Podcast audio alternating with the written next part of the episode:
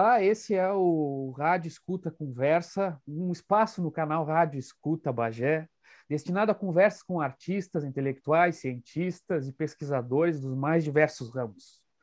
Hoje a gente conversa com o Fernando Ávila, acordeonista, músico, compositor. Muito obrigado por aceitar o convite, Fernando. Olá, Ezio, é um prazer. Obrigado pelo convite, por estar participando dessa, dessa entrevista.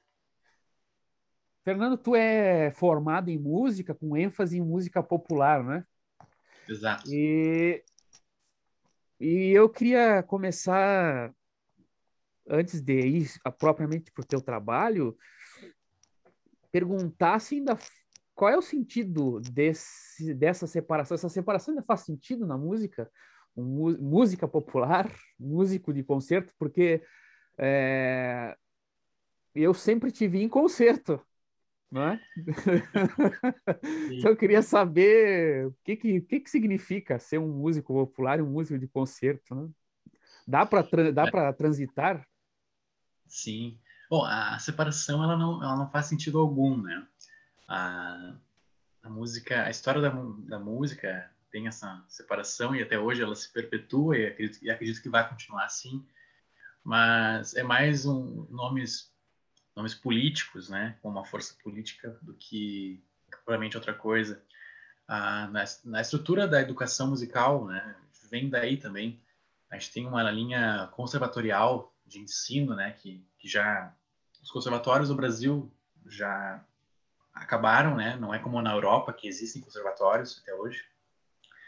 Mas os conservatórios no Brasil, eles, de certa maneira, existem ainda alguns, né? Mas eles se enfraqueceram à medida que a, o ensino de música passou para dentro da universidade. Então, a universidade trouxe né, essa linha conservatorial para dentro de si, e na linha conservatorial de ensino era onde se ensinava, então, música de concerto, música clássica. Né? E a música popular, ela sempre esteve fora da, do conservatório e muito mais fora ainda da academia no Brasil, certo? Uh, então, com a minha formação, eu sou o primeiro da primeira turma de bacharelado em música popular, né? Habilitação em música, bacharelado em música com ênfase, né? Habilitação em música popular. Isso foi uma grande conquista, assim, e vem, vem sendo feito isso no Brasil. Essa turma é de 2012, então nessa época, 2010, 2011, 2012, vários cursos de música popular foram sendo abertos no Brasil. Nós temos a UFPEL em Pelotas, que abriu também em 2012, junto com a URGS. E então foi uma vitória trazer a música popular, porque, né? Muitos músicos da música popular não, não podiam fazer uma formação acadêmica em música porque não tinha espaço para eles na academia, certo? Não, não, eles não, não queriam fazer, não tinha nada a ver com eles estudar piano clássico, né? Ou estudar violão clássico, sendo que eles são violonistas populares. Então, isso foi uma grande conquista. a questão do nome, música popular, música de concerto, é uma força política, né? Os próprios criadores do curso de música popular na URGS, eles falam isso, né? Ah, poderia ser qualquer outro nome. Música, podia ser só, simplesmente música, né? Mas é que tem uma força por trás, né? Que ela, é, às vezes ela é negativa, mas ela também pode ser usada positivamente, né? Para representar uma camada. Uh, e sobre o trânsito entre a música popular e a música de concerto, uh, infelizmente tem essas duas categorias, mas no final essas duas categorias estão dentro de um guarda-chuva que se chama música. Né? Então a gente faz música, não importa onde. Né? Eu, se for avaliar de verdade, assim, tenho mais trânsito, mais flerte com a música de concerto, mas eu não sou um concertista que toca bar, que toca peças né, eruditas. Toco as minhas composições e tem uma roupagem, tem uma, um arranjo próximo né, da linguagem da música de concerto, que usa, usufrui de certos elementos da música de concerto. Porém, a, a música popular ela tem tanta erudição, se for para falar em erudito popular, ela tem tanta erudição quanto a música erudita. Né? Acontece que os olhos do mundo, os, os ouvidos do mundo, né, no século XX, por exemplo, onde esses conceitos foram mais reforçados, o mundo é muito eurocêntrico, né? Muito e o século XX foi uma profusão de coisas que aconteceu na história, né? Nunca em outro século aconteceu tanta coisa. Então, a Pixinguinha, Tom Jobim, músicos da música popular, que têm suas obras tão refinadas quanto um compositor sério, né? Da música de concerto. Ele não tem mais essa, essa alcunha. É, tem gente que fala assim, música séria. Uhum. Daí eu fico pensando, tá, então música popular é música engraçada, música de circo. é, é uma tremenda idiotice alguém falar música séria. A música popular também é séria. Então, a, o popular e o erudito, na verdade, eles vêm da mesma fonte. A maneira de tratar é diferente. Então, fui nessa coisa, nessa visão eurocêntrica de achar que algo é melhor do que o popular, que acabam reforçando o erudito com a música de concerto. Mas a gente sabe, né, na história, que tantos compositores da música de concerto beberam no popular e vice-versa, é tudo música. E por que que tu fez esse curso e não entrou num bacharelado tradicional, né? Porque o curso de música da URGS é um curso muito tradicional e reconhecido, né, pela qualidade. Que que tu entrou numa experiência dessas assim? Não, é, quer dizer, na juventude ajuda esse tipo de coisa, né? Mas, enfim, às Sim. vezes não também, né? Não, por essa razão, né? Eu, eu entrei, eu esperei um ano para entrar no curso de música. Eu entrei primeiro num, num bacharelado em, em filosofia, lá na URGS, mas eu queria música. E por que não entrei num outro bacharelado? Porque não tinha uma possibilidade de eu estudar acordeon, que é um instrumento. Não existe um bacharelado em acordeon no Brasil, né? Não existe na América do Sul. e então, se eu quisesse estudar um bacharelado em música, eu teria que fazer um bacharelado em piano, um bacharelado em outra coisa. E não era o que eu queria, né? nem tinha capacidade para isso. Não é meu instrumento, o piano. Então, graças a, ao universo, bem na época que eu estava né, saindo do, do ensino médio ali, abriu esse curso de música popular que pode entrar qualquer instrumento. Pode entrar cavaquinho, pode entrar percussão, sei lá. Desde que a pessoa passe na prova específica, né, que tenha uma qualidade, tenha uma, uma qualidade mínima, né, de conhecimentos musicais para depois ser aperfeiçoado dentro da, do curso você faz e toca. Então, o curso não tem professor de instrumento, ele tem vários professores que coordenam os grupos formando arranjos, né? Com aquilo que, que tem. Como, sei lá, se tem quatro guitarras no grupo, vai fazer uma música com quatro guitarras, né? Vai trabalhando com o que tu tem de pessoas. Mas é formidável a experiência também. Ela desenvolve outros aspectos. E a música popular é isso. Então, eu entrei numa turma, apesar de eu tinha 18 anos, eu entrei numa turma com um colega que tinha 60 anos né? e outros com 50, com 40 e poucos, que eram pessoas que não tinham essa representação dentro da academia, não tinham espaço. Então, pessoas que ficaram a vida toda fazendo música, trabalhando, mas não podiam entrar na, na universidade porque não tinham espaço para eles. Então, isso teve uma força muito forte, esse curso, e tem até hoje. Eu acho que deve ser o curso que tem mais procura de alunos, tem mais candidatos lá no curso de música da URGS, deve ser o curso de música popular. Porque atende a demanda, né? da, da, da sociedade. Sim.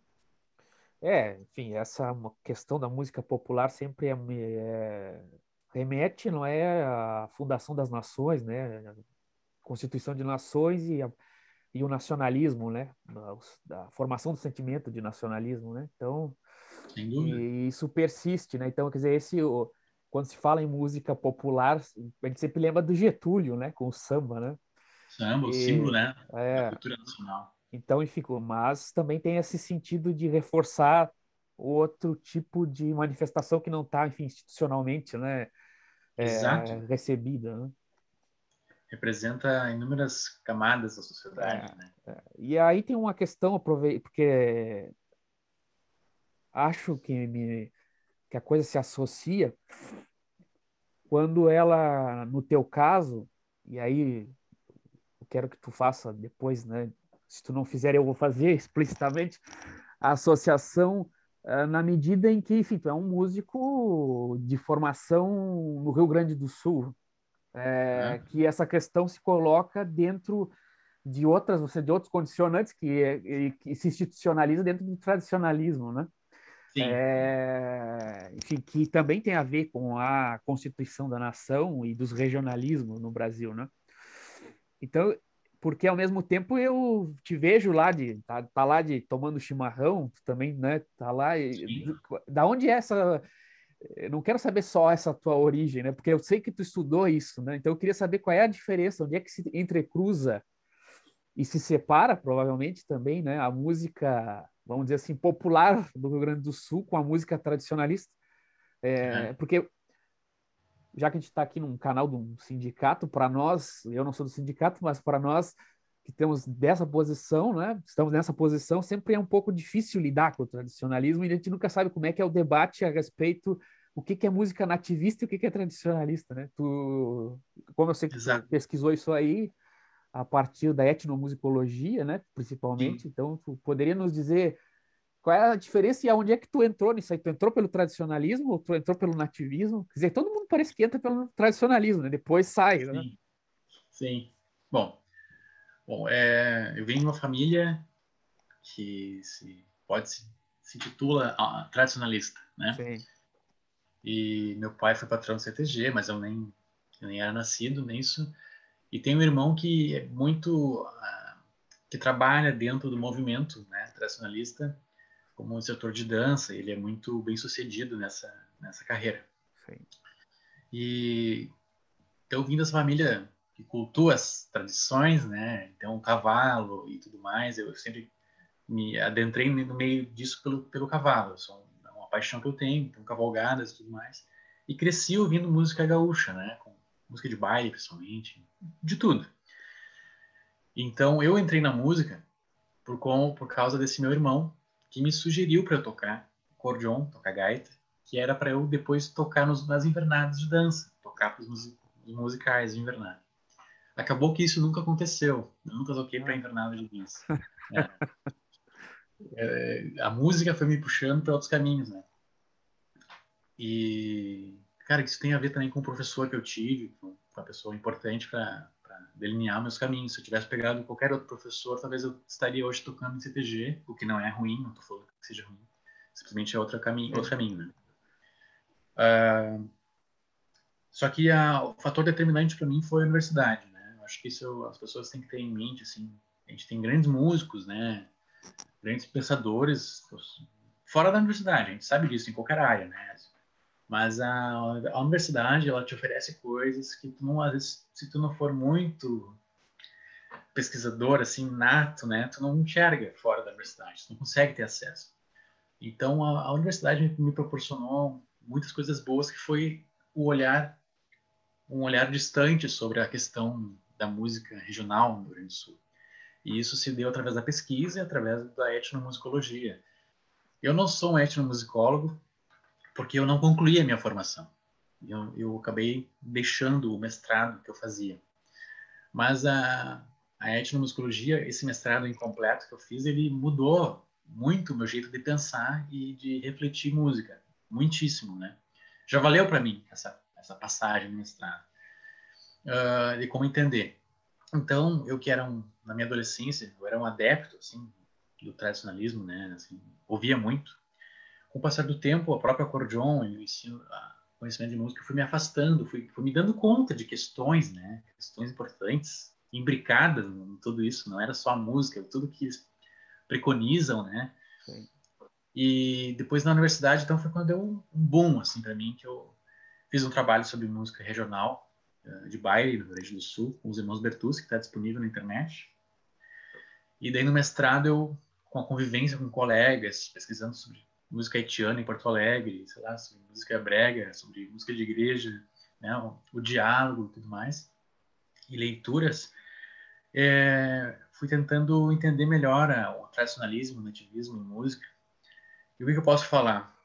O que, o que eu queria te perguntar, assim, tem diferença ou não tem diferença nenhuma? Não, aí que eu vou chegar. Agora. a diferença é só institucional, porque, enfim, é, o lugar, o ambiente cultural é o mesmo, né? Não, Só que enfim, tem, tem, regras que, enfim, que, que se colocam ali e, enfim, preconizam, né?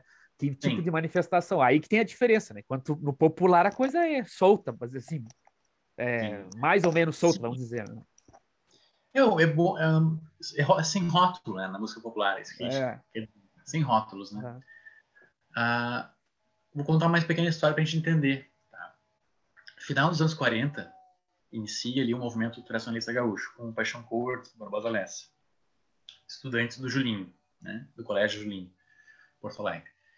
E eles vieram uh, tomar essa iniciativa muito, uh, muito inspirados num movimento que tinha no Uruguai, que eles conheceram lá, também preconizava tradições e tal. E trouxeram, queriam fazer isso no Rio Grande do Sul. E então surgiu o movimento tradicionalista gaúcho, começaram a, os congressos tradicionalistas gaúchos, que foi o primeiro congresso em Santa Maria, na década de 50. E daí inicia também a música de baile no Rio Grande do Sul, com os irmãos Bertucci, na década de 50. Né? Não é que se inicia, é que dá um pontapé inicial com a gravação de um disco, né? indústria fonográfica e tudo mais, era importante. Eles já faziam música de baile. E o conjunto Farroupilha, que era um grupo vocal que tocava na rádio Farroupilha, também começou a gravar discos e fazer um sucesso grande gravando aquelas canções folclóricas que o Paixão Cortes tinha resgatado, colhido, né? Recolhido do folclore. E daí começam os CTGs, começam os bailes, os garotos começam a nos CTGs, começam as invernadas, pesquisas e tal. O Paixão Cortes e o Barbosa Lessa escreveram um livro chamado Outras Andanças, né? Danças e, e Outras Andanças, algo assim. É um livro bem importante. E ali naquele livro eles falam, né, que tem coisas que eles inventaram, eles tá, tá, escrito com todas as letras, assim, tipo o vestido da prenda. Eles não sabiam como é que era um vestido lá, eles pegaram inventaram um vestido para a prenda, entendeu? E daí ficou, ficou aqueles tipos de vestido e tal. Depois, o movimento tracionista gaúcho ele começa a, a, tomar uma outra forma e meio que sai do controle das mãos do Paixão Cortes e do Barbosa Lessa. Daí nós temos a ditadura militar no Brasil e vários membros do movimento tradicionalista gaúcho eram militares depois, na década de 70, por ali, sabe? E daí a coisa começa a tomar outra forma, começa a ter mais força, só que o Paixão Cortes e o Barbosa Lessa começam meio que ficar desligados disso, porque eles pensavam uma ideia e a coisa foi tomando outra forma. Né? Tanto que, no final da vida, era sabido de todo mundo que o Paixão Cortes não, não lidava bem com o movimento. Né? E existem rupturas, até nas competições de dança, tem o estilo Paixão Cortes e tem o estilo Denarte, que é o Encontro Nacional de Arte e Cultura, que é realizado em Santa Cruz do Sul, né? Então já vê que tem dois estilos de dançar. Uh, e daí, como algumas pessoas estavam insatisfeitas com aquilo que se fazia nos CTGs, que aquilo não representava algumas camadas da, da cultura gaúcha, por quê? Essa matriz, a, a, a, o que era cultivado nos CTGs, era uma matriz luso-brasileira de, entende? De portuguesa, açoriana. Daí ficava de fora o indígena, ficava de fora o negro, né, o africano, afrodescendente. Ficava de fora a matriz espanhola, né, que toda dessa fronteira nossa aqui. Então não representava outras outras camadas do gaúcho, né? Então começou os missioneiros começaram Noel Guarani, Sinei Maicá, Jaime Quitano Brau começaram a fazer um tipo de música lá diferente que o Noel Guarani era um grande crítico do movimento tracionista gaúcho. Ele falava que no CTG o pessoal só sabia fazer baile, churrascada, e ele queria, ele queria discutir coisas, ele queria debater outras coisas, né? A questão do, do indígena, né? Da, do movimento, né? Ainda não era sem terra naquela época, mas das mazelas da sociedade. Ele queria criticar a questão do homem largado, a própria sorte, né? aconteceu com o indígena e dos peões de distância. Então, a gente vinha num processo desde a década de 40 de, de falecimento, né, de, de daquela oligarquia gaúcha vinha decadente, né, das estâncias e tudo mais, do gaúcho a pé, do Ciro Martins, né. E então começa a surgir outros movimentos, e um deles então a música missioneira e o movimento nativista dos festivais, que surge com a Califórnia e tudo mais. Então queriam fazer outro tipo de música também, uma poesia mais rebuscada, algo do gênero. Porque a gente tinha nos, nos CTGs, que era, que era a música que nós tínhamos? Tinha Irmãos Bertucci, tinha um pouco do Conjunto Farroupilha, e daí tinha Teixeirinha, Gelo de Freitas, José Mendes, que era um gaúcho, um gaúcho aqui das proximidades de Porto Alegre, que tinha aquele ar mais festivo, também é representativo do gaúcho, né?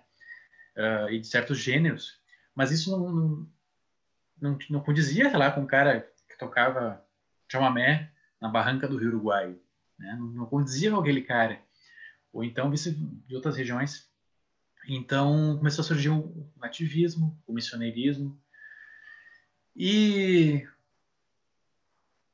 começa a haver mais rupturas depois. Dentro, de, dentro dos festivais, surge na década de 90, aí já estamos avançando na linha do tempo, vem Luiz Marenco, que, que, surgiu dos festivais, mas ele, ele, forma uma outra linha de música que hoje está sedimentada, que eles chamam de camperismo musical, uma música campeira, né? E vem com o Luiz Marenco. Depois do Luiz Marenco, o que, que vem? Vem César Oliveira e Rogério Melo, vem Joca Martins, que tem essa mesma linha, que também flerta com o nativismo do, dos festivais. E aí vai, né? Eu acho assim que quem é de dentro da coisa, sempre que a gente está dentro de uma coisa, a gente não consegue enxergar o, o todo, né? Então, os músicos dessa, os músicos que, que, trabalham com isso, eles não conseguem te definir muito bem essas, essas rupturas, entendeu? Essas separações. Acho que quem está de longe consegue enxergar mais é, com mais exatidão, como eu, como eu, e não é eu que estou enxergando isso, né? Isso é, é uma, uma linha de raciocínio que vem lá do meu orientador e vem de outros pesquisadores ali da URGS. Né? Uh, então, digamos que a música nativista tem essa música regionalista, que tá, seria Teixeirinha, Gildo de Freitas, nativista dos festivais, que acontecem até hoje, e tem um camperismo musical, tem a música de baile, que é outra coisa, né? Hoje em dia tem os monarcas, os serranos. E, e o missionarismo, que hoje está representado pelo Pedro Hortácia, né? E já tem outros também novos artistas. Então, se eu poderia te dizer assim, do que que é isso, né? Seria essas esses nichos musicais que tem dentro da cultura regional. A música de baile, é... quando a gente conversa principalmente com o pessoal, né, mais idoso, é, falam muito, né, que o, os bailes eram uma forma de diversão muito comum, né? É, pelo menos é, gente, no, no, interior a gente sempre encontra essa e mesmo assim em regiões assim vão ser inóspitas e distantes, né, no meio do campo lá o pessoal se encontrava numa casa e, e enfim sempre tem essa essa história, né? E, e essa música ela existe ainda então, quer dizer eu vi, eu sei que tu estudou é, é a, o teu objeto de estudo é ela, é, especificamente é ela, né? Sim. Sim. Ela existe. Não. O que, que houve com ela? Como é que, é, como é que ela se transformou? Quer dizer, aqui parece que ela morreu, mas quando vê ela na região das missões, ela está viva, né? Então, a impressão que eu tenho daqui é que ela morreu, né? Aqui. Só que quando vê eu estou errado de aqui e aí, né? Não, ela é uma música muito presente, né? Ela é uma música muito comercial, né? Muito comercial. As pessoas gostam de baile e dançar, então ela está super viva ela teve muitas transformações ao passar do tempo, né? E a maior transformação que ela teve foi final da década de 90 e anos 2000, que aconteceu o Tia Music, o movimento do, dos Tia Music, né? Uh, que teve uma grande briga com o movimento tradicionalista gaúcho, né? Discussões em jornal, uhum. no jornal, um defendendo o outro, não sei o quê, criticando. O Tia Music ficou influenciado, era uma geração nova, né? Gurizada nova ali dos anos 90 que queria fazer música diferente, que estava que tava ouvindo roupa nova, que estava ouvindo axé music, que estava ouvindo pagode também, e que, que era gaúcho, mas que queria fazer algo mais animado. Sim. Então surgiu o Tchê no final dos anos 90, influenciado por isso, e também foi impulsionado pela indústria fonográfica na época. Eles lançaram um disco chamado Tchê Music, com três grupos, se não me engano, do Tchê. E eles é, eu me lembro do, do Michel Teló saiu disso aí, não foi? Daí que ele saiu? Saiu disso aí, mas depois, né? É depois? depois. Ah, tá. E, e, nessa época eu tive a Barbaridade, tinha Garotos, Garotos de Ouro, né? Final dos anos 90. E fizeram muito sucesso e ajudaram a propagar a música gaúcha para os jovens. Né? Sim, sim. Só que foram muito criticados, porque usavam brinco, porque não usavam mais bombacha, faziam coreografias no palco, dançando e tudo mais. Ganharam muito dinheiro com isso. Daí, anos 2000, mais sucesso ainda. Só que daí começa a surgir lá em São Paulo, e tem uma coisa que os, a gauchada fala assim, ah, por que, que a nossa música não sobe? Não sobe para São Paulo, para o Rio, né? E isso é todos, né? Não é só os tradicionalistas, né? o rock, todos, todos reclamam disso, né? Eu acho assim, eu, eu dou risada disso, porque eu acho uma pergunta muito ingênua, assim, muito, muito boba, né? Não vai subir mesmo. Não vai subir porque vocês querem ser muito provincianos, né? O pessoal quer ser muito provinciano. E, enfim, seguindo. Daí acontece que em São Paulo, Mato Grosso do Sul, que tem mais acesso, começa ali o Michel Teló com a banda Tradição, que gravava sucessos dos Tchê aqui, né? gravava coisa daqui, mas só que tinha mais acesso em São Paulo. E daí a música sertaneja estava em transformação também nos anos 2000 com, com esse sertanejo universitário. Se a gente olha muito o sertanejo dos anos 90, é uma música bem romântica, muita, os gêneros de balada, não era uma música dançante, era uma música para se ouvir, assim, é abanar a mão. Né? Nos anos 2000, a música sertaneja começa a se transformar numa coisa mais dançante. César Menotti Fabiano, essas as duplas universitárias. Assim. E daí o Michel Teló tem acesso a isso, com os gêneros mais dançantes. Daí depois ele se ele sai da banda tradição, né, faz carreira solo, explode com aquela música lá do Ai Se Eu Te Pego, e daí começa a ter uma uma queda aqui no rendimento, digamos assim, do Tia Music, porque porque estava fazendo, fazendo sucesso do Michel Teló estava lá fazendo sucesso em São Paulo, com o que era deles aqui, mesma coisa, só que eles não conseguiam avançar. E daí a música de baile, tem, tem os bailões, né? Além do baile CTG, tem os bailões de interior, que toca bandinha, né? As bandinhas Samarino, essas músicas de... Enfim, é um outro gênero também da música de baile, né? Não tem nada a ver com tradicionalismo. E, e aí começa a perder espaço essas bandas grandes, começa a se desmembrar muito e daí, o que acontece? O que aconteceu agora, no final dos anos 2010? Essas bandas que eram do Tchê, que não usavam mais bombacha, que não tocavam mais CTG, tiveram que voltar.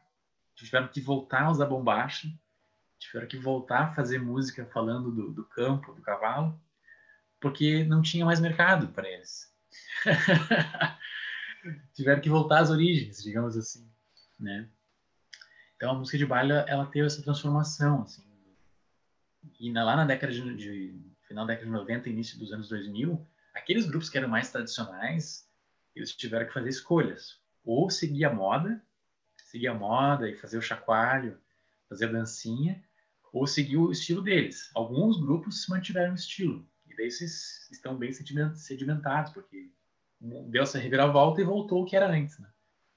e outros grupos que faziam fizeram dancinha voltaram a fazer a não fazer mais dancinha né? uh, então sei lá a, a cultura ela, ela, ela, se transforma ela não é uma coisa fixa né? e tem gente que quer fixar a cultura né quer dizer que como é o que acontece com o MTG né o tradicionalismo que eles querem engessar uma coisa que não é engessada né? quer dizer que o gaúcho é assim mas ele não é assim o gaúcho é cada lugar é um jeito né é, tem uma, uma questão que eu acho que aí eu, como tu já esteve dentro e tu já pesquisou, já sabe, pesquisou e analisou, queria saber até que ponto isso é só uma impressão falsa ou é verdade. Porque para quem está de fora parece que, claro que, enfim, atualmente a coisa é, é, é, é, assim, é fragmentada, mas parece que o CTG é responsável por é, assim, de algum jeito de incentivar o ensino de música, né? É, assim, como a igreja evangélica, quer dizer, quando tu entra num curso de música, quase todo mundo é evangélico, assim, aí tu vê, quer dizer, são dois, parece assim, dois núcleos que conseguem difundir a música, assim, né? Ou não diretamente, mas enfim, impulsionar, né? E, bom, Verdade. e aí, porque aí, aí encontra o teu instrumento, que é o acordeão, que enfim, a gente olha um acordeão já lembra, né, da música é, regional, enfim, eu queria saber até que ponto isso realmente é uma impressão que se, se valida ou não, né? Sim. E, enfim, parece ser o teu caso, né? Mas não, o movimento ele tem muita força. É óbvio que ele faz coisas muito boas. É. O que eu vejo, o problema que eu vejo é a maneira que ele faz, tá? A maneira que ele faz. É óbvio que ele incentiva a cultura, tudo mais, a dança, poesia, a música é muito forte, né? Todo mundo toca violão, toca gaita. Ótimo isso. Só que eu vejo, e o movimento já tem muito apoio na mídia, entende? Na própria RBS, tem aquele repórter Giovanni Grisotti, que é todo gauchão, tá sempre no meio dos músicos de baile, não sei o quê. Hoje em dia, o, o tradicionalismo, olha a Semana Farroupilha, por exemplo, na RBS, né? já tem programa no dia 20 de tarde, no horário nobre, tem programa só para isso. Né? Olha o Pão Crioulo, quantos anos né, na RBS. Tem muita força.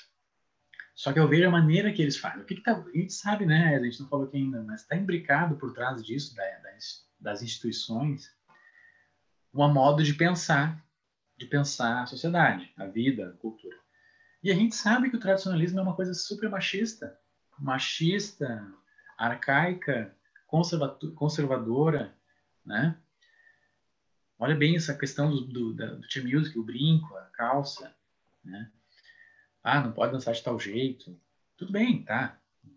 Quer, se tu quer entrar no movimento, tu tem que respeitar, né? Em qualquer lugar. Mas é que assim, a maneira que é preconizada as coisas, eu, eu, vejo, o meu problema é esse, tá? É uma coisa que incentiva a música, muito. É que nem tu falou, é da, é da igreja evangélica, né? Eles incentivam muito a música. Eu mesmo tenho alunos da igreja evangélica. O problema é o que tá por trás disso, né? A maneira, é o modo de pensar. Eu sou professor de música, tá? Da aula de acordeon. As minhas aulas não é só o instrumento, não é só tocar. Eu também falo sobre a maneira de pensar a música, o modo de entender música. E, e quando eu falo em música, tá intrínseco o contexto da sociedade, uhum. não é só música, né? A música ela dialoga com muitas coisas, a época, tudo mais. Então, o problema do tradicionalismo é essa coisa do machismo, essa coisa de pensar que o, nós somos melhores que os outros, né? O gaúcho é machão, ele é melhor, nossa cultura, cultura é melhor, nós somos a Europa do Brasil, né? que nossa, enfim, ah, nós temos as mulheres mais bonitas. São todas coisas tão imbecis, né? Tão idiotas, e que é que daí as pessoas começam a reproduzir isso como uma verdade, é, uhum. é isso que eu vejo problema. E daí, por trás disso, forma um gosto que as pessoas não são abertas a outras coisas. Ficam fechadas, ficam conservadoras, né? Então, quando eu ensino música, por exemplo, para uma criança, meus alunos todos querem tocar o baitaca, querem tocar o fundo da grota, entendeu? Eu não aguento mais essa música. é um clássico. A música é antiga pra caramba, a música tem 30 anos quase, sabe? É, tudo Agora isso. sucesso. É, tem mais de 20 anos. Só que eu tento mostrar, olha só, é legal, mas tem uma outra coisa que a gente pode tocar também, né? Vamos conhecer uma outra cultura, vamos conhecer um pouquinho da história do tango. É o tá? papel do professor, né? É. é. Então, esse papel de tentar libertar as mentes também. É. Eu acho, assim, que o movimento, ele ingessa demais. Ingessa. Aqui tem uma frase que os gaúchos adoram, o pessoal da música né, gaúcha adora falar assim, ah, que é do, do Tolstói essa frase, acho. Cante a sua cultura, sua terra e serás universal. É. Acho, que, acho que é do, do Tolstói, o Fale sobre a terra. Não sei de quem é, mas é, enfim, todo mundo cita essa frase. É, todo mundo cita essa frase, né? Não, eu, eu estava viajando de ônibus, viajo muito de ônibus, estava pensando nessa frase. E tá, é verdade, né? Cante a sua terra, Senado Universal. Como nós estávamos falando agora lá do Gabão, né? Aquela, é. aquela cultura. Vai ter coisas primitivas, né? É, assim, da, do paradoxo do primitivismo que a gente vai se, vai se identificar, a origem da, do humano, da sociedade, né? Como teve esse paradoxo no, início do século XX, né? Na, na psiquiatria, na psicologia, na, música, musicologia comparativa, se buscava esse primitivismo, né? Por isso que teve tantas pesquisas na, na África, na Ásia, de antropólogos, sociólogos buscando esse primitivismo, né? A origem do mundo e tudo mais. E então, assim, o problema, ao meu ver, e por isso que eu me desliguei, eu nunca fui ligado, né? Não, não pretendo me ligar, porque acho difícil dialogar com as pessoas que são extremamente fechadas com o tradicionalismo, né? por toda essa questão arcaica. Tá tudo imbricado, é como lá no Nordeste, né? A cultura deles. Por que, que a cultura do, do nordestino forró chega tão fácil em São Paulo, Rio de Janeiro, faz sucesso? Eles não têm uma coisa engessando eles por trás, entendeu? Como é o MTG. Não tem nada engessando eles. Se eles querem tocar de bermuda, de calça, camisetinha, eles tocam o forró deles e tá tudo certo, entendeu? E pode virar comercial, enquanto os outros estão fazendo o mais tradicional. E daí o problema nosso é que o pessoal é. quer. Sabe que uma vez eu tava. Todas as vezes descia na mesma estação né, em, em Osasco. E, e sempre na mesma estação, né? E sempre tinha um cara tocando, um nordestino tocando, e o pessoal tava dançando lá, né? E eu, Aí um dia eu fiquei pensando, por que, que não tem um gaúcho aqui tocando? Porque... Aí deu assim um, um problema de identidade. Eu queria que eu tivesse um gaúcho aqui também tocando. Mas enfim, então por isso a gente não vê, né? E eles estão lá e dançam, enfim, comemoram. A gente pode né? pensar assim, ah, o problema é a letra. Ah, a letra, né? A linguagem. Então, cara das letras. Tu sabe, no Nordeste também tem regionalismos literários, da letra, da linguagem. Eles têm expressões que a gente não vai entender, né? assim como nós temos. Ah, eles não entendem a nossa. Tá, mas como é que eles entendem o nordestino? Né? É. Se, faz, se faz notar, se faz falar de uma maneira mais simples, mais fácil, que, que chega no ouvido da pessoa, de qualquer pessoa, qualquer lugar, né? É que o gaúcho ainda tem essa questão da estética do frio, né? Eu acho que o pessoal se agarra nisso. É, eu acho. É errado pensar nisso, entendeu? É mais, é mais bairrismo ainda pensar numa estética do frio.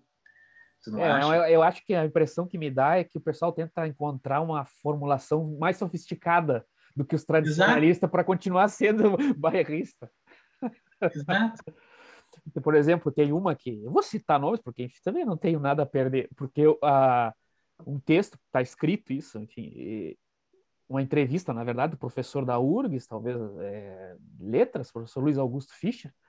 Ele, uhum. E lá ele está lá falando sobre o Rio Grande do Sul, sobre a literatura no Rio Grande do Sul, e ele me sai com uma assim que eu fiquei impressionado. Ele disse assim: é porque o Rio Grande do Sul tem uma espécie de welfare state, né? É uma tem uma, uma espécie de welfare é, gaúcho e tal, né? Porque nós tivemos uma classe média, não sei o quê.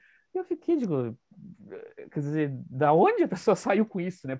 Mas é essa projeção de imagem, né? De que, ah, nós, nós europeus, mesmo que isso não esteja explícito, né? Mas, enfim, nós tivemos alguma condição melhor em algum momento, né? A gente perdeu, mas teve, né?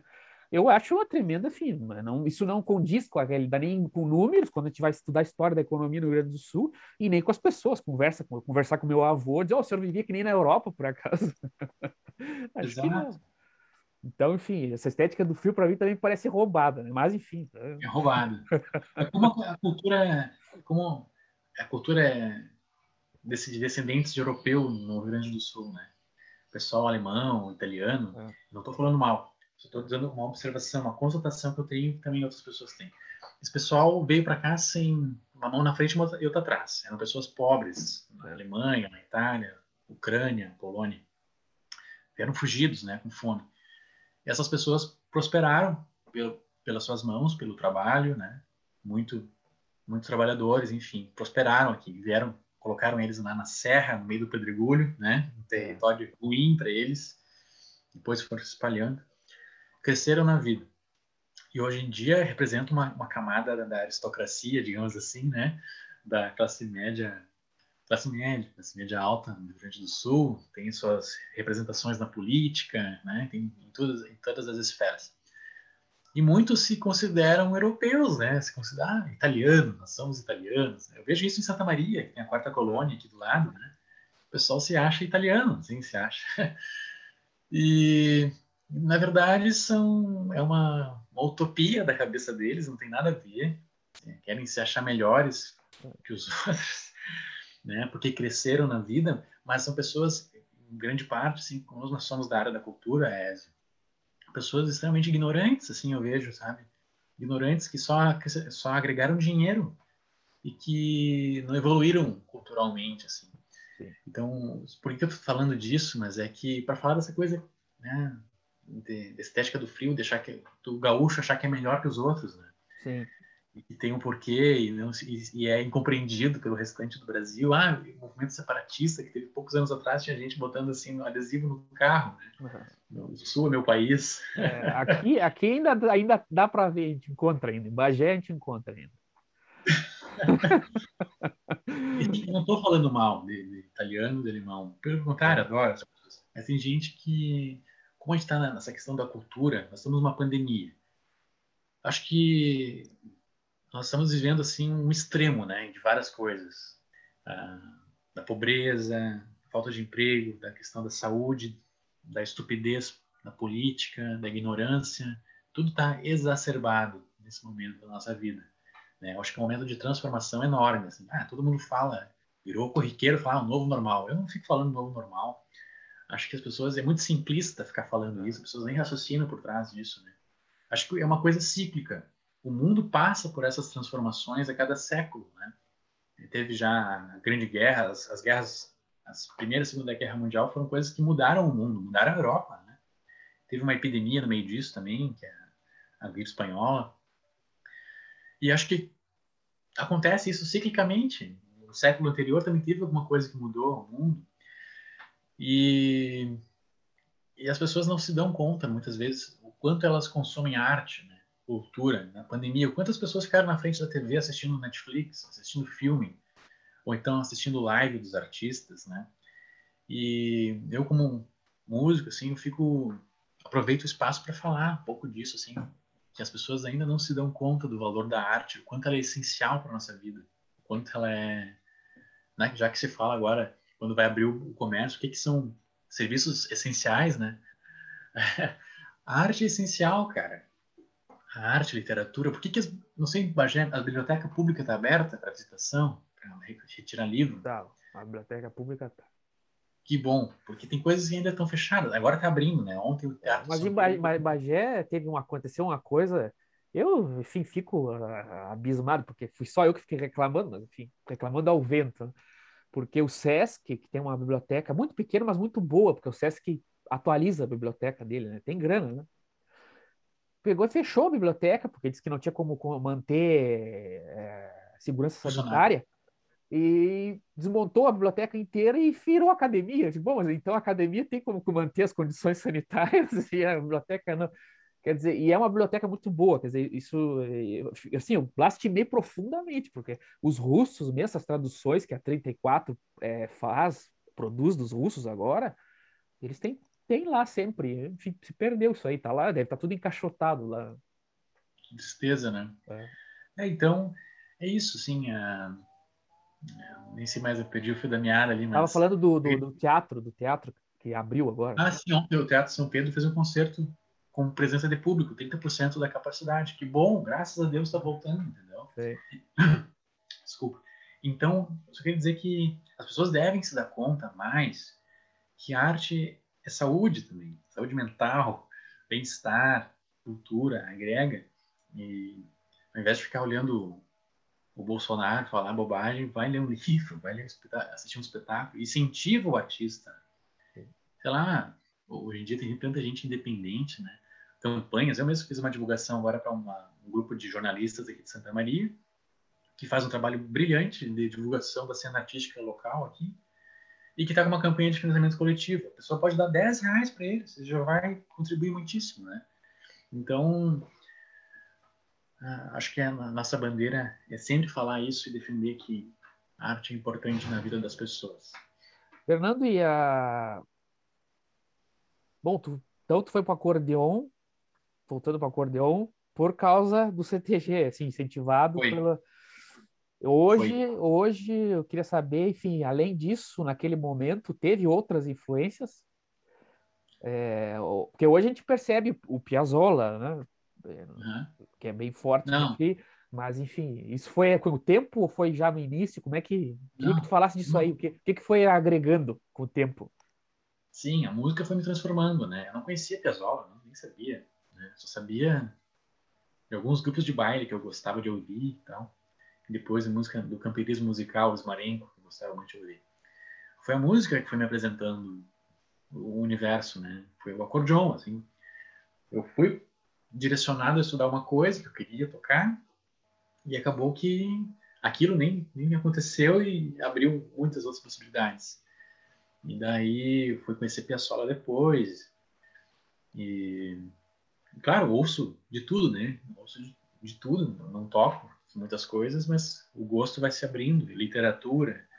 Nessa época também eu lia muito Érico Veríssimo. Eu ia fazer aula de música e tinha uma biblioteca pública do lado do lugar que eu estudava. Eu fazia ficha, retirava tudo, toda semana lá retirava um tempo Que beleza, hein? Que beleza. É, fui lendo todo o tempo vento nessa época. Fui ler Graciliano Ramos, conhecer literatura brasileira e tal. Uh, movimento armorial, né? Também com quinteto armorial na, na música. Então, foi para te responder, Ed, foi o acordeon que foi me levando para outros lugares, né? A música me levou para fora do país, me levou para conhecer outras culturas e até hoje faz isso, né? Hoje na, na, a gente está fixado aqui no lugar, mas sei lá, minha composição está sendo tocada na Polônia. Isso é muito legal. E não é uma coisa da pandemia isso. Ela já, já, já acontecia antes porque eu tenho uma, uma é um perfil meu, assim, da comunicação. Eu sou um cara comunicativo, né? Então, desde antes disso tudo acontecer, da pandemia, das questões online, tudo, eu já, eu já tinha relacionamentos, assim, com músicos da Europa, né? uh, troca de informação mesmo, porque a, a, dificuldade de informação aqui é grande, né? No quesito do acordeon erudito e tudo mais. Então já tinha esse trânsito, esse diálogo, e é uma característica minha, então, do meu trabalho, que não foi tocar em CDG, uh, não foi tocar baile, não foi tocar em festival nativista, e sim dar aula, compor e fazer um movimento em prol do, do instrumento, para que ele cresça e fortaleça no país. Então tu não nunca tocou em baile? Nunca toquei. Tu é professor. Não tem a ver comigo. É? Não tem a ver comigo. Acho que nunca vou tocar porque não tem a ver comigo. É. Não vou fazer bem isso. É. Ensino alunos que tocam, tocaram, né? mas não tem a ver comigo, meu jeito de ser. Entende? Aliás, Fernando, é, é, aliás, isso é uma coisa muito interessante que eu vi tu falar rapidamente uma vez, que me parece muito interessante na tradição do Rio Grande do Sul, que é no acordeon muita mulher tocou, né? E tu tem uma pesquisa sobre isso, né? Ensino, Sim, né? Isso, é, isso eu acho muito interessante também, uma pesquisa que eu nunca vi tu falar muito sobre isso também. É, é nos anos 50, no Brasil, é, hoje eu tenho muita aluna também, né? Mas, e hoje em dia tá, renovou isso, tem muita menina tocando, fazendo sucesso é. com acordeon no país. Mas é um fenômeno dos anos 10 mil para cá. Ah, nos anos 50 teve muita mulher tocando, mais do que homem, e majoritariamente mulheres. Isso foi um movimento, na época, o sucesso do Luiz Gonzaga, né, o grande sanfoneiro, rei do Baião. Mas, paralelamente, também foi responsável uma pessoa chamada Mário Mascarenhas. Foi um grande difusor assim do acordeon no país e da educação musical, um cara que produziu muito métodos para piano, para violão, para flauta e para acordeon, que era o instrumento dele. E era radicado, a sua sede era lá no Rio de Janeiro e foi fazendo membros né, filiais por todo o país. Santana, Santana do Livramento tinha uma filial dele, Santa Maria, enfim, qualquer lugar do país tinha esse método do Mário Mascarenhas. E a moda era, o acordeão era instrumento da moda entre as mulheres, das meninas de 15 anos, por exemplo, ou antes, porque era um instrumento mais fácil para comprar, mais barato para comprar do que um piano, digamos assim, né? Era, ah, piano era instrumento de mulher, né? Delicado, não sei o que mais. Então virou moda, assim como o teclado virou moda nos anos 90, né? O teclado, aquela onda do teclado, o acordeão era nos anos 50, anos 60. Daí anos 70 definhou, definhou total porque veio a guitarra elétrica, né? Veio o rock and roll, veio a jovem guarda. Então o público jovem já achava o acordeão muito careta. E isso não foi só no Brasil, isso foi no mundo inteiro. Isso foi na França, isso foi na Itália, isso foi nos Estados Unidos, exato. Foi tinha mulheres tocando todos esses países e a guitarra elétrica sucumbiu ao acordeon. É, porque se eu não me engano, a Mary Terezinha tocava acordeon, né? Sim, sim, é, exato. Enfim, como a Mary, Galvão, na música como a, a Mary Terezinha, se eu não estou enganado, ou é de Bagé, ou nasceu aqui, ou morou aqui em Bagé, a gente sempre ouve essas histórias assim a respeito dela ah, de Teixeirinha, né? Tinha Nelson e Janete também, que era é? conta dupla. Né? O... o que eu queria te perguntar também era, apesar de já ter passado isso, tu não chegou a participar de festival, né? Também no festival nativista, nativista não. É? Não, só festival de acordeon, né? Que daí é outra história. É. é. Tem festival de acordeon no Brasil? Tem, eu mesmo organizei três. Pois é, então fale-nos a respeito do SESC, né? Festival do SESC Isso. 2016. Isso, é, é, Encontro Nacional de Acordeão Presto SESC. Né? O SESC financiou três edições desse festival. Que... Aonde era, Fernando? São Leopoldo, que é minha terra natal. E que o Presto era a escola de música onde eu trabalhava produtora também. E aí eu dei a ideia, idealizei e eles botaram em prática, né? A parte financeira, a parte de gestão. Então eu acabei sendo diretor artístico do festival. Tinha a direção geral com uma representante do SESC e uma representante da Presto. Eu trouxe a coordenista de São Paulo, trouxe, promovia masterclasses, promovia concerto, né? tudo de graça. Só que os anos foram sendo cruéis, né? Ali, a última edição foi 2018. É, aí... A gente já estava um período muito cruel da política, da economia. Ali os recursos já foram bem menores naquela, naquele ano. E já né, deixando bem claro que no ano que vem, que seria 2019, não ia ter. Porque o SESC mesmo estava com menos recursos. Né? E então agora nem há possibilidade, não há nem uma luz no fim do túnel que volte a acontecer isso. Né?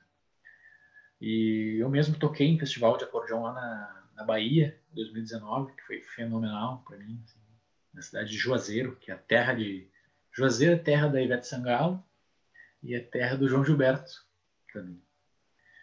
E Festival Internacional de Acordeon.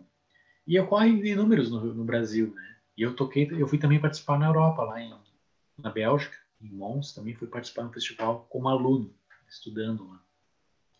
Então esse acaba muito infiltrado na, no seio do acordeon mesmo.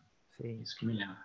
E a composição surgiu aonde? Nesse, na universidade ou já era antes? Não, é na, na universidade. Eu, não, eu sinceramente não me considero assim, tenho vergonha de falar, uh, um compositor porque eu, eu, respeito quem realmente é um compositor, quem estuda composição e tudo mais, né?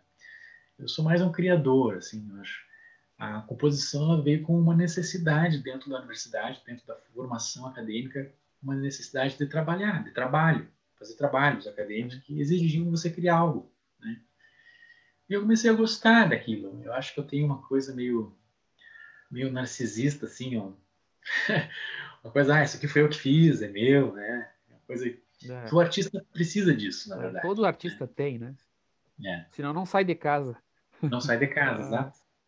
E ele comecei a me valorizar, assim, gostar da coisinha, dos nossos trabalhos. Cara, muitos, as minhas primeiras peças do meu CD, A Lua de Santiago, por exemplo, do meu trabalho, metade daquelas músicas ali eram trabalhos da faculdade. Né? Claro, eu fui elaborando, fui tendo parcerias, um colega meu também que compunha comigo eu era muito verde, assim, na época da faculdade, muito verde, assim, para compor. Então, fui aprendendo com o tempo. E hoje é um gosto. Hoje, como eu falei antes, né, pessoas de fora começaram a tocar minhas músicas. Daí eu comecei, opa, como assim? Tem gente tocando minha música na Ucrânia. Eu comecei, opa, que legal isso. Vou começar a investir mais nisso. E agora, digamos que de um ano para cá, menos de um ano para cá, eu tenho tido bastante repercussão, assim, uh, na mídia, jornal, Zero Hora e outros meios, de repercussão sobre as minhas peças, sobre o meu trabalho de compositor, mais do que outra coisa, né? E o pessoal tocando em concursos, em competições lá na Europa, tocando as minhas composições. Então, Mas o pessoal eu... tem tocado as suas composições do CD ou outras já? Outras, novas, que não que eu não gravei ainda, né? Que o CD ele é de 2017, né? É. E da, de lá para cá eu já fiz várias coisas, já tenho um repertório para um outro álbum. Só que não pus em prática ainda por questão financeira, pandemia e tudo mais. E o próximo álbum vai se chamar Solitude Gris, que é um poema que tu conhece até, já te mostrei, né? E que é uma música. Né? Tem, tem, e esse CD ele tem uma, quero fazer esse trabalho que tem uma série de composições que refletem o meu estado de ânimo, meu estado de espírito aqui em Santa Maria. É. de 2019 para cá. Né? Ah, tá bem. E, então, são peças novas e que têm dado muito resultado, assim. Poderia nos apresentar o teu CD, o primeiro? Que que, claro. qual é as, não, eu digo assim, qual é as músicas, que influência, que tipo de música claro. é, a Lua de Santiago.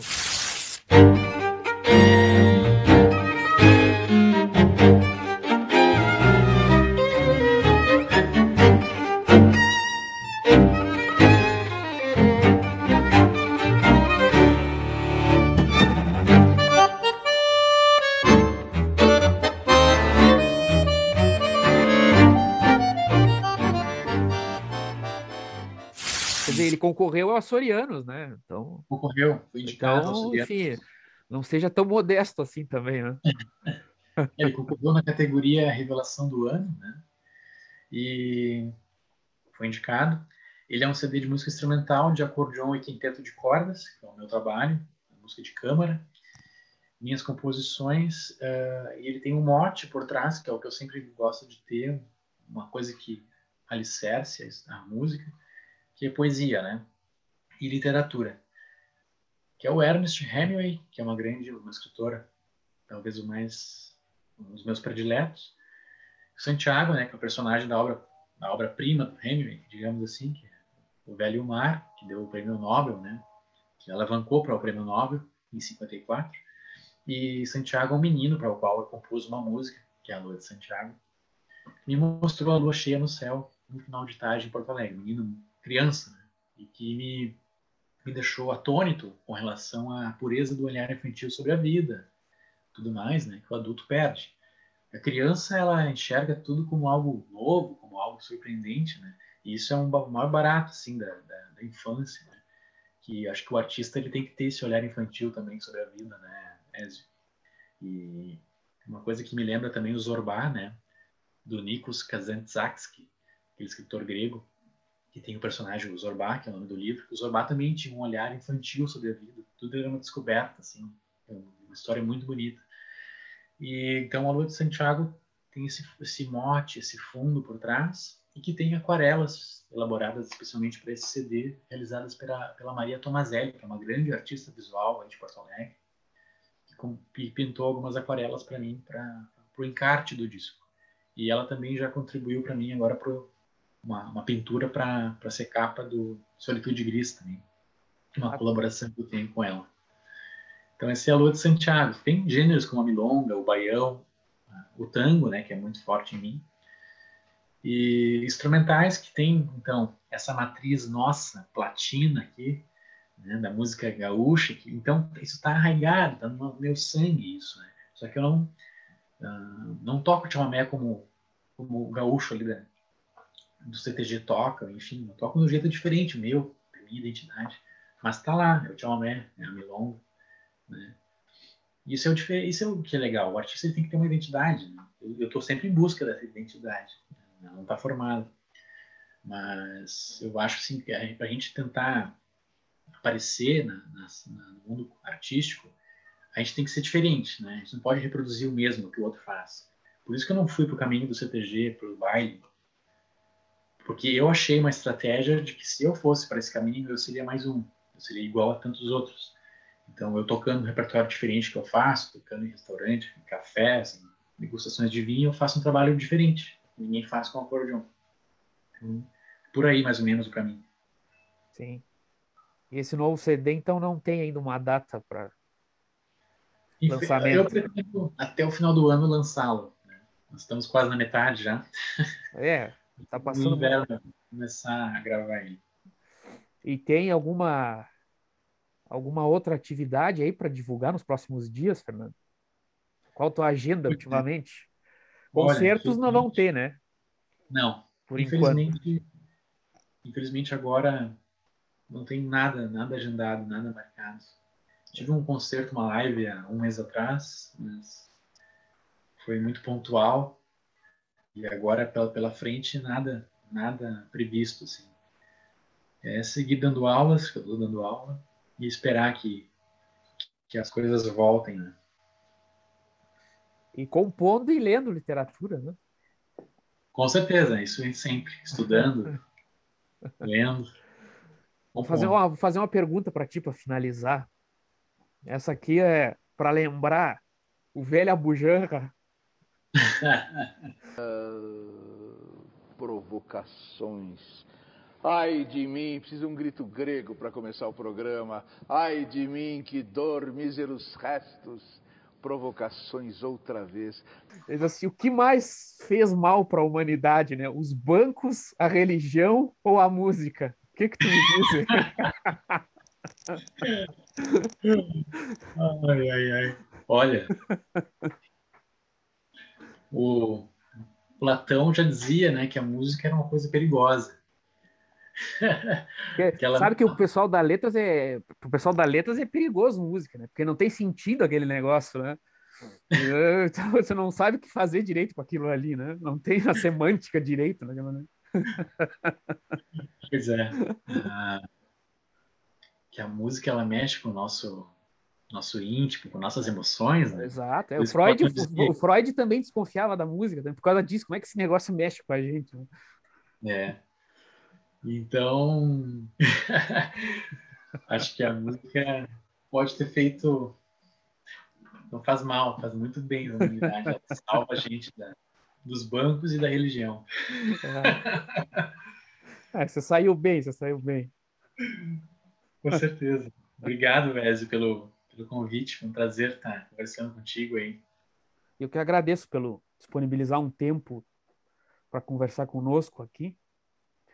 E agradeço quem assistiu ou vai assistir essa atividade. E ficamos por aqui até a próxima semana, então, com mais um Rádio Escuta Conversa. Até lá!